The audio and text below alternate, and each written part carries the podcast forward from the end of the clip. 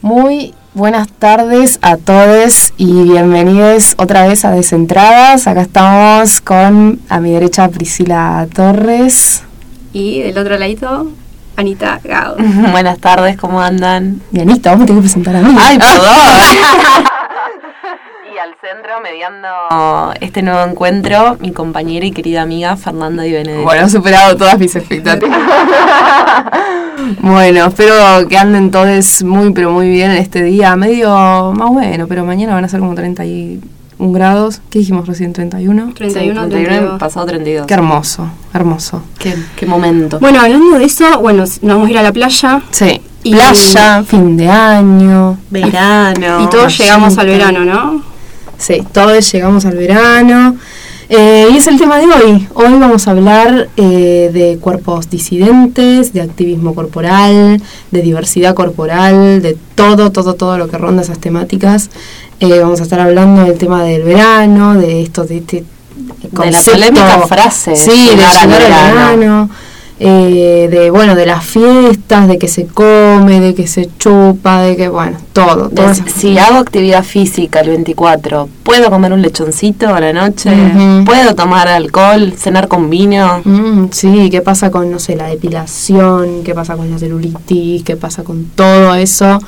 Que parece ser que la industria de la moda y la industria de la cosmética, de la, de la belleza, entre comillas, eh, toda la industria nos atormenta con estas cuestiones. Tal cual. Más, cerca, más nos acercamos al verano, más intenso se pone el asunto. Sí, aparte una cuestión, hablando de las industrias, ¿no? Cómo a la vez eh, incitan un consumo masivo, ¿no? Que es lo que hace el capitalismo, pero a la vez tenés que entrar, y más que nada siendo mujer, dentro de un modelo hegemónico de deseo masculino. Sí, está totalmente Tal basado en la mirada masculina y eso Y en el deseo de ellos, que es lo que ellos Sí. desean y a partir de ahí nosotras construimos nuestra imagen, cómo nos posicionamos, cómo nos vestimos, cómo nos arreglamos, qué corte de pelo tenemos, nos depilamos, no nos depilamos. Nos ponen en competencia entre nosotras también. Tal cual. Igual creo que esto hace pocos años, pero es algo que se viene haciendo a través de distintos talleres de activismo gordo, es creando un poco de conciencia sobre esta mirada hegemónica que nos quieren imponer, que a la vez nos trae eh, algo muy triste, ¿no? Que es como gente se ve por fuera y se ve no solamente discriminada, eh, por ejemplo, no sé, en los asientos de los colectivos, ¿entendés? La ropa, No, ni hablar. Bueno, cómo costó conseguir la ley de talles. Tal cual, que es una pelea también del feminismo. sí, que se dio. sí, sí, sí. Que igual no se respeta del todo. Es una pelea del Sí. feminismo y una lucha que se sigue Sí, dando. sí, porque vos seguís yendo a las tiendas y el es talle único sigue estando ahí. Es muy difícil, también es una realidad que en las mujeres, si vos te pones a comparar un jean de distinta marca, eh, el talle no es el mismo, el famoso talle único, no es un talle único. no. Este, todas esas cosas nos generan complejos de cómo esta remera, no sé, tengo que pedir un talle más y yo siempre fui un M o un S, Sí. que estoy gorda. Y eso, so- eso solamente también genera, eh, no solamente, digamos, un tipo de, de nostalgia, sino que es una forma violenta y opresiva hacia los cuerpos disidentes. Y acordémonos que eh, todavía continuamos en pandemia, con quizás restricciones un poco más levantadas y más permisos, pero acuérdense que al principio de la pandemia lo más importante no era protegernos la salud, eran los tips para no engordar, Ah, sí. porque era fatal que termine este fenómeno único, que es una pandemia, que creo que nadie estaba preparado para esto, en vez de decir, bueno, por lo menos, no sé, cuidé mi salud mental, eh, no Sobreviví, claro. sobreviví. No, lo más importante era no engordar, No engordar. o cómo bajar esos 5 kilos, o 10, o los que seas que tengas de más. Sí, además te llenaban de culpa, viste, por no hacer actividad física. Así, bueno, necesito un tiempo para pero mí. no tengo ganas, no, tengo angustia, estoy desempleada, Sí, sí. tengo incertidumbre, no sé qué va a pasar. eh, no sé. Todo me da ansiedad. Todo me da ansiedad, lo cual es muy normal eh, en épocas comunes y más atravesando una pandemia. Y también acordémonos que nosotros la comenzamos con otoño-invierno. Mm. Entonces era muy común que dé más frío, tener ganas de comer algo rico, o decir, bueno, no sé, para no aburrirme, preparo una receta, hago un budín, hago galletitas y ¿cuál ahí si las como? Mm. ¿Para qué las hago? Sí. Yo les quiero hacer una pregunta. ¿Cómo Ah. enfrentan ustedes a la gente gordofóbica? Sos un pelotudo. Pelotude. Bueno, yo no sé si desde la violencia, pero me parece que está bueno repreguntar, como, ¿y está mal? ¿Y qué tiene? Mm. Sí, porque en ¿Ese, realidad... ese cuerpo es tuyo para opinar? No, aparte de también el gordo, o la gorda, el gorde, incomoda. ¿No? Incomoda. Incomoda y es motivo de risa. No, aparte también eh, la gente gordofóbica es como que haciendo ciertos comentarios refleja sus propias inseguridades, ¿vieron? Es como Tal muy cual. común, eh, no sé, me pasó así muy breve, se los cuento, que una amiga de mi mamá eh, me vio después de muchos meses, ¿no? como nueve meses sin vernos, y lo primero que me preguntó es si había engordado, si me había crecido la panza durante la... Señora, no me puede Mentira. preguntar si estoy bien. Yo me recibí, viste, me- vino mi novio, no, no, no le importó. O sea, lo, lo único que le O qué si había- que estás, eh. Es como, ay, es una Claro. frase, al- eh, te están halagando si te dicen eso. Ay, gracias. Sí, sí, sí, como... No, no, pero Bueno, me- me uno, sorprendió. uno empieza a replantearse eso. ¿Qué hago? ¿Qué contesto a esto? En vez de, de- de hacer una observación de mi cuerpo, ¿por qué no me decís, qué linda que te ves hoy? Sí, o, o nada, no sé, o, O- otra cosa. Aparte la belleza, que, o sea, es algo muy subjetivo, o sea, ¿de dónde proviene? Pero bueno, también es pensar, yo me estuve pensando, bueno, ¿quiénes están bajando línea? ¿Y hace cuánto que están bajando línea? Hace un montón, ¿sí? Y esto, la guerra contra la obesidad es una política de Estado, ¿sí? Al principio, bueno, fue en Estados Unidos, eh, Argentina no queda al, borde, al margen, pero disparó un proceso generalizado de discriminación todo esto, porque a, nivel mundial, la OMS, ¿sí?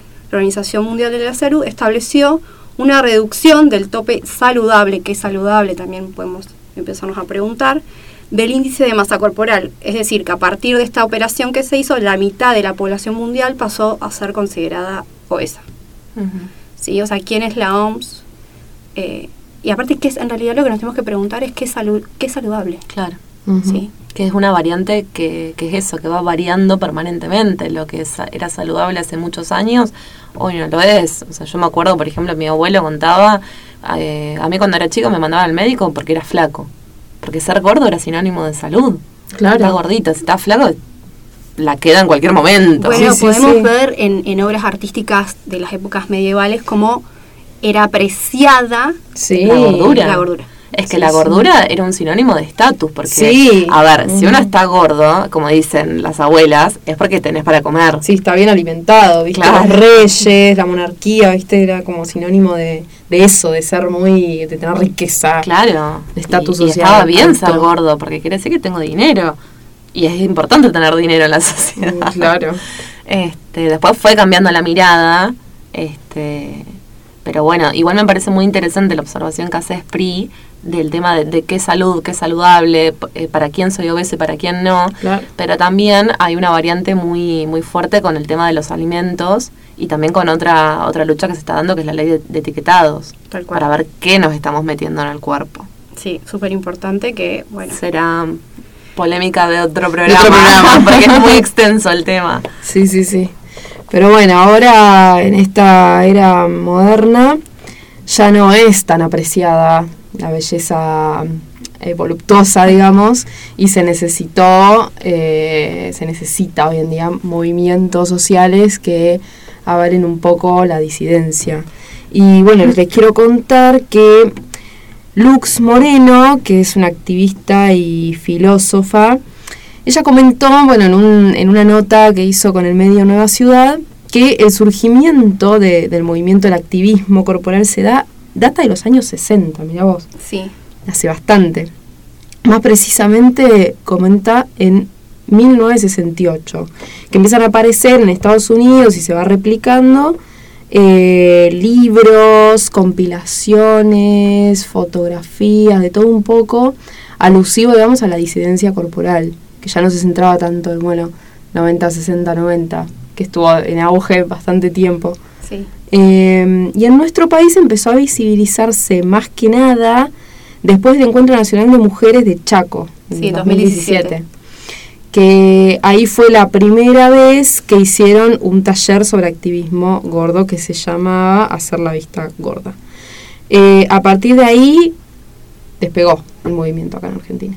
Tal cual. Tuvo visibilidad y nunca más paró. Nunca más paró. Y está en auge y en crecimiento, por suerte. Sí, súper en crecimiento. Bueno, pero eso es re importante, que desde ese lugar de exclusión y de opresión que sufría la gente gorda, este, sobre todo de, discriminación, hayan podido eh, tomar todo eso y, construir un movimiento y militar mm. y pelear por esto, por la ley de talles y pelear por organizarse, por visibilización, por no, sacame la modelo anoréxica que no come hace siete días y ponemos una modelo real. Tal cual. Sí, igual eso también, el concepto de real es otra cosa que hay que trabajar porque todos los cuerpos son reales. El tema es. el tema es que el que me quieren imponer. ¿Qué pasa con el imposible? Claro, ¿qué pasa con el impuesto, con el hegemónico? Es un cuerpo real, porque hay chicas así. Hay chicas así que incluso son naturalmente así, que no necesariamente se cagan de hambre o se matan en el gimnasio. Conocemos nosotras chicas así. Es una cuestión genética. Es una cuestión genética, es una cuestión metabólica. O sea, todos los cuerpos son reales. El problema es cuando se impone un solo tipo de cuerpo en todos los este medios. Es el lindo. Y si no sos así, Chau. Vos fijate. Sí. Así que bueno, eh, ahora tenemos una entrevista, ¿sí? Sí. Con, eh, se llama Melanie Espidosa, ¿sí? Ella es una artista que es fotógrafa y no solamente ella se reconoce como gorda, sino que también a través de su arte, de la fotografía, ella expone cuerpos eh, disidentes, ¿sí? el proyecto de ella se llama Soul y vamos a hablar un poquito con ella sobre, sobre eso? Em, creo que el activismo gordo eh, lo hago a partir de mi proyecto personal Soul. Em, creo que lo hago indirectamente porque realmente no sabía que lo hacía desde ese lugar, pero bueno, ahora como que lo siento un poco así. Eh, tengo un proyecto personal que se llama Soul, es un proyecto fotográfico en el cual busco eh, romper con la hegemonía de los cuerpos eh, a partir de la fotografía también. Intentar buscar que las personas al ver eh, su, su cuerpo como es, lo amen como, como son, sin necesidad, digamos, de cumplir un estereotipo de belleza o algo socialmente establecido. creo que yo lo hago a partir de ese lugar, como protesta también. Claro, como un, método de protesta ante, ante este sistema, ¿no? Sí. Y en el proceso eh, en el que vos haces el registro fotográfico, eh, ¿se te ha acercado gente, quizás por ahí más adolescentes, eh, contándote su, su experiencia o agradeciéndote también la visibilización? Sí, em, me, me, al conocer, o sea, como como que siempre llevamos un proceso también de vincularnos, más allá, digamos, de, de hacer una sesión fotográfica. Entonces, como que cada una de esas personas han podido compartirme la historia de su vida y cómo también les ha afectado todos los estándares de belleza, porque en realidad no, si bien nos cae mucho más a nosotras las personas gordas, eh, siento que también le cae a muchas personas desde mm. muchos lugares distintos. Entonces, y cada persona es muy agradecida con el proceso de la fotografía porque también le, le lleva a volverse a ver desde otro lugar y desde otra mirada también. Tal cual. Y es muy fuerte, ¿no? También... Perdón. No, no, decime, después te pregunto, después te pregunto. Eh, dale, como también un poco revivir lo, lo que se vive en la sesión, que más allá, digamos, de, de poner a posar o algo así, es un momento también para estar y sentir su cuerpo, apropiarse un poco de eso, que se vuelve un poco como una especie de meditación quizás, lo podría llamar. Claro. ¿Y cuál fue el proceso, digamos, eh, cómo empezaste con, con Soul, que es el proyecto? Bueno, Soul nace mm, porque, bueno, como que este proyecto nace mucho sobre mi vida personal también, como un medio también para canalizar todo, eh, como todas esas cosas, nace por eh, esa necesidad de cuestionamiento ante la belleza eh, estereotipada porque bueno, mi familia tiene un centro de estética hace muchos años Sí. y como crecí durante, pues crecí en todo ese entorno de, de que la belleza tiene que ser de tal forma, de que debes cumplir con ciertas cosas, de que tu cuerpo debe ser de tal forma, como que crecí mucho tiempo como con, con todas esas palabras, ¿no? Que son bastante violentas. Ya ahora cuando no lo ves de otro lugar, eh, es bastante fuerte. Entonces, Soul nace también desde ese lugar, como bueno, no, no puedo entrar a derribar, digamos, el centro de estética, pero sí puedo desde mi lugar como artista cuestionar esa parte que no me gusta, porque bueno, la, la he vivido como más cerca y es fuerte y, y más que nada porque nos cae mucho a las mujeres. Tal cual. Que somos... Sí, eso es lo que hablábamos con las chicas hace un ratito del tema de que somos objeto de deseo masculino, ¿no? Y cómo tenemos que entrar dentro de ese deseo estandarizado, sí, patriarcal, machista. Sí. Eh, bueno, y te quería hacer una preguntita también de Sí. porque acá capaz que nos, nos va a escuchar gente con la que se pueda sentir identificada, espero que sí, que, que llegue. Eh, ¿qué, ¿Qué sugerís, no sé si recomendación o consejo, a alguien que la está pasando o está luchando contra, contra eso, digamos, contra esa violencia y que todo ese dolor se pueda transformar en un amor propio? Claro, o, estrategias, digamos, para solventar ciertas situaciones en las que uno por estar por fuera de, de la normativa hegemónica corporal, digamos, pueda verse en una situación de, de vulnerabilidad. Sí. Bueno, pues a veces es un poco difícil poder como involucrarse en el proceso de las personas porque como cada persona lo está viviendo de una forma distinta, pues yo podría decir como más o menos eh, lo, lo que yo hago conmigo, porque también es un trabajo muy para mí, más allá digamos del proyecto personal.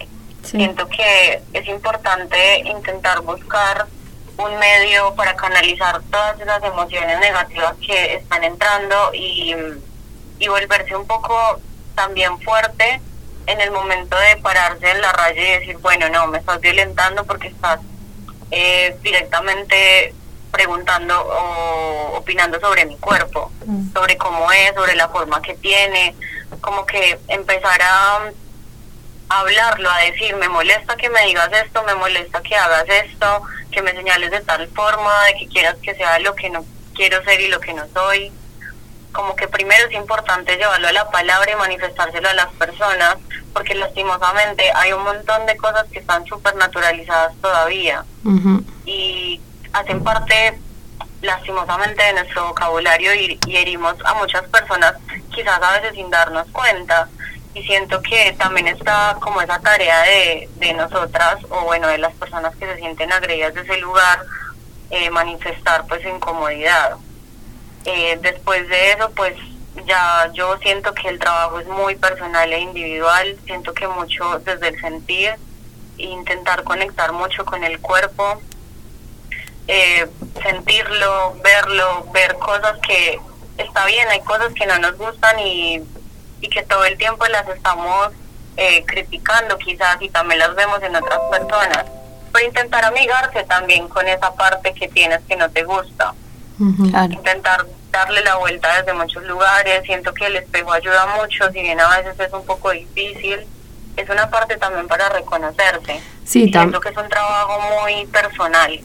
Em, también em, me parece para añadir a todo lo que dijiste recién, que está bueno revisar lo que consumimos en las redes sociales. Mm, Sí, también. Em, tratar de despegarse un poco del consumo hegemónico y abrirse un poco más y buscar, no sé, militantes, activistas, otro tipo de consumo que no sea Total. dañino, viste, y totalmente Sí. bombardero de hegemonía. So- sobre todo también porque, bueno, recién las chicas te preguntaban de, de, bueno, cómo puede ser una persona que se siente vulnerada para que no la afecte sobremanera, pero también me parece importante eh, tratar de, de esto, de, de uno, eh, educarse porque hay cosas que uno las tiene muy internalizadas y qué herramientas tengo para no lastimar a, a un otro, Claro, a otra persona.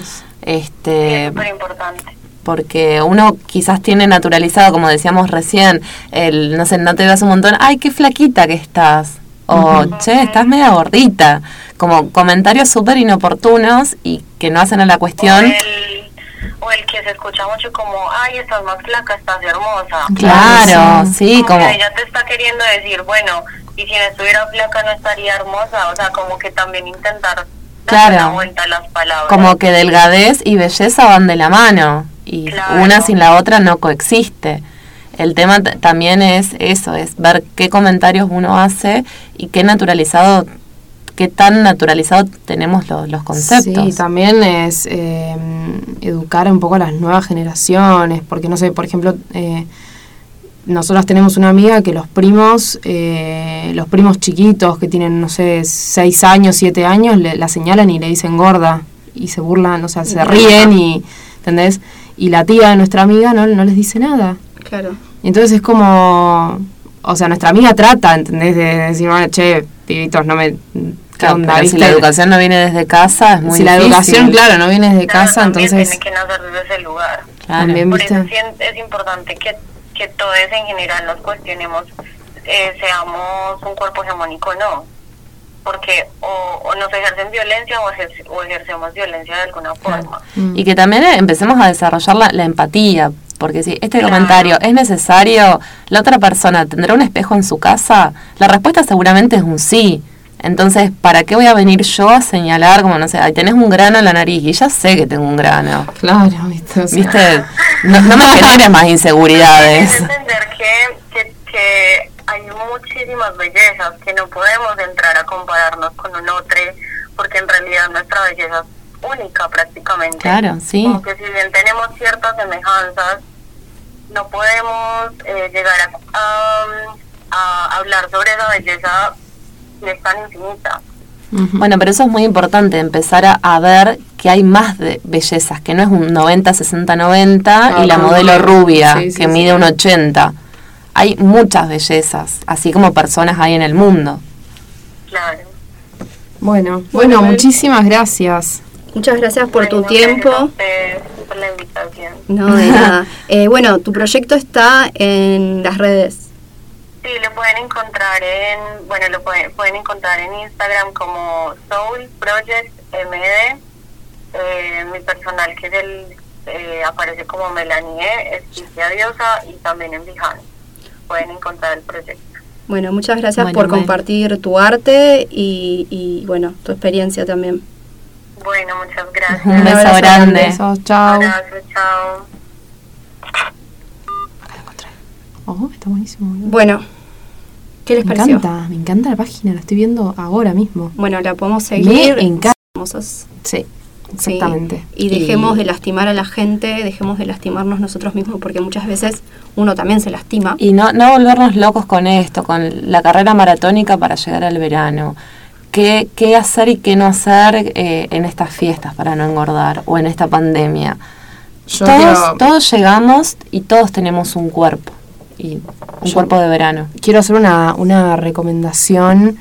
eh, que vayan también en Instagram, busquen la campaña Todos Llegamos, todos con X, todes, pero todes. con X, eh, que pertenece a una modelo platense plus size que se llama Macarena Aguirre. Eh, nada, este proyecto ya es la segunda edición eh, de la campaña este verano y está muy, pero muy, muy buena para chusmearla. Que habla de todo esto. Bueno. Buenísimo. Bueno, acá finalizamos. Les deseamos unas felices fiestas. Coman todo lo que quieran. Sí, coman Chupen y todo lo que todo lo que quieran. Y después no se maten, no se autoflagelen el día antes y el día después. No. Vivan la vida y disfruten con sus seres queridos, sobre todo en esta pandemia que nos enseñó esto, a disfrutar y agradecer. Exacto. Bueno, nos vemos. Nos vemos la próxima. el próximo encuentro.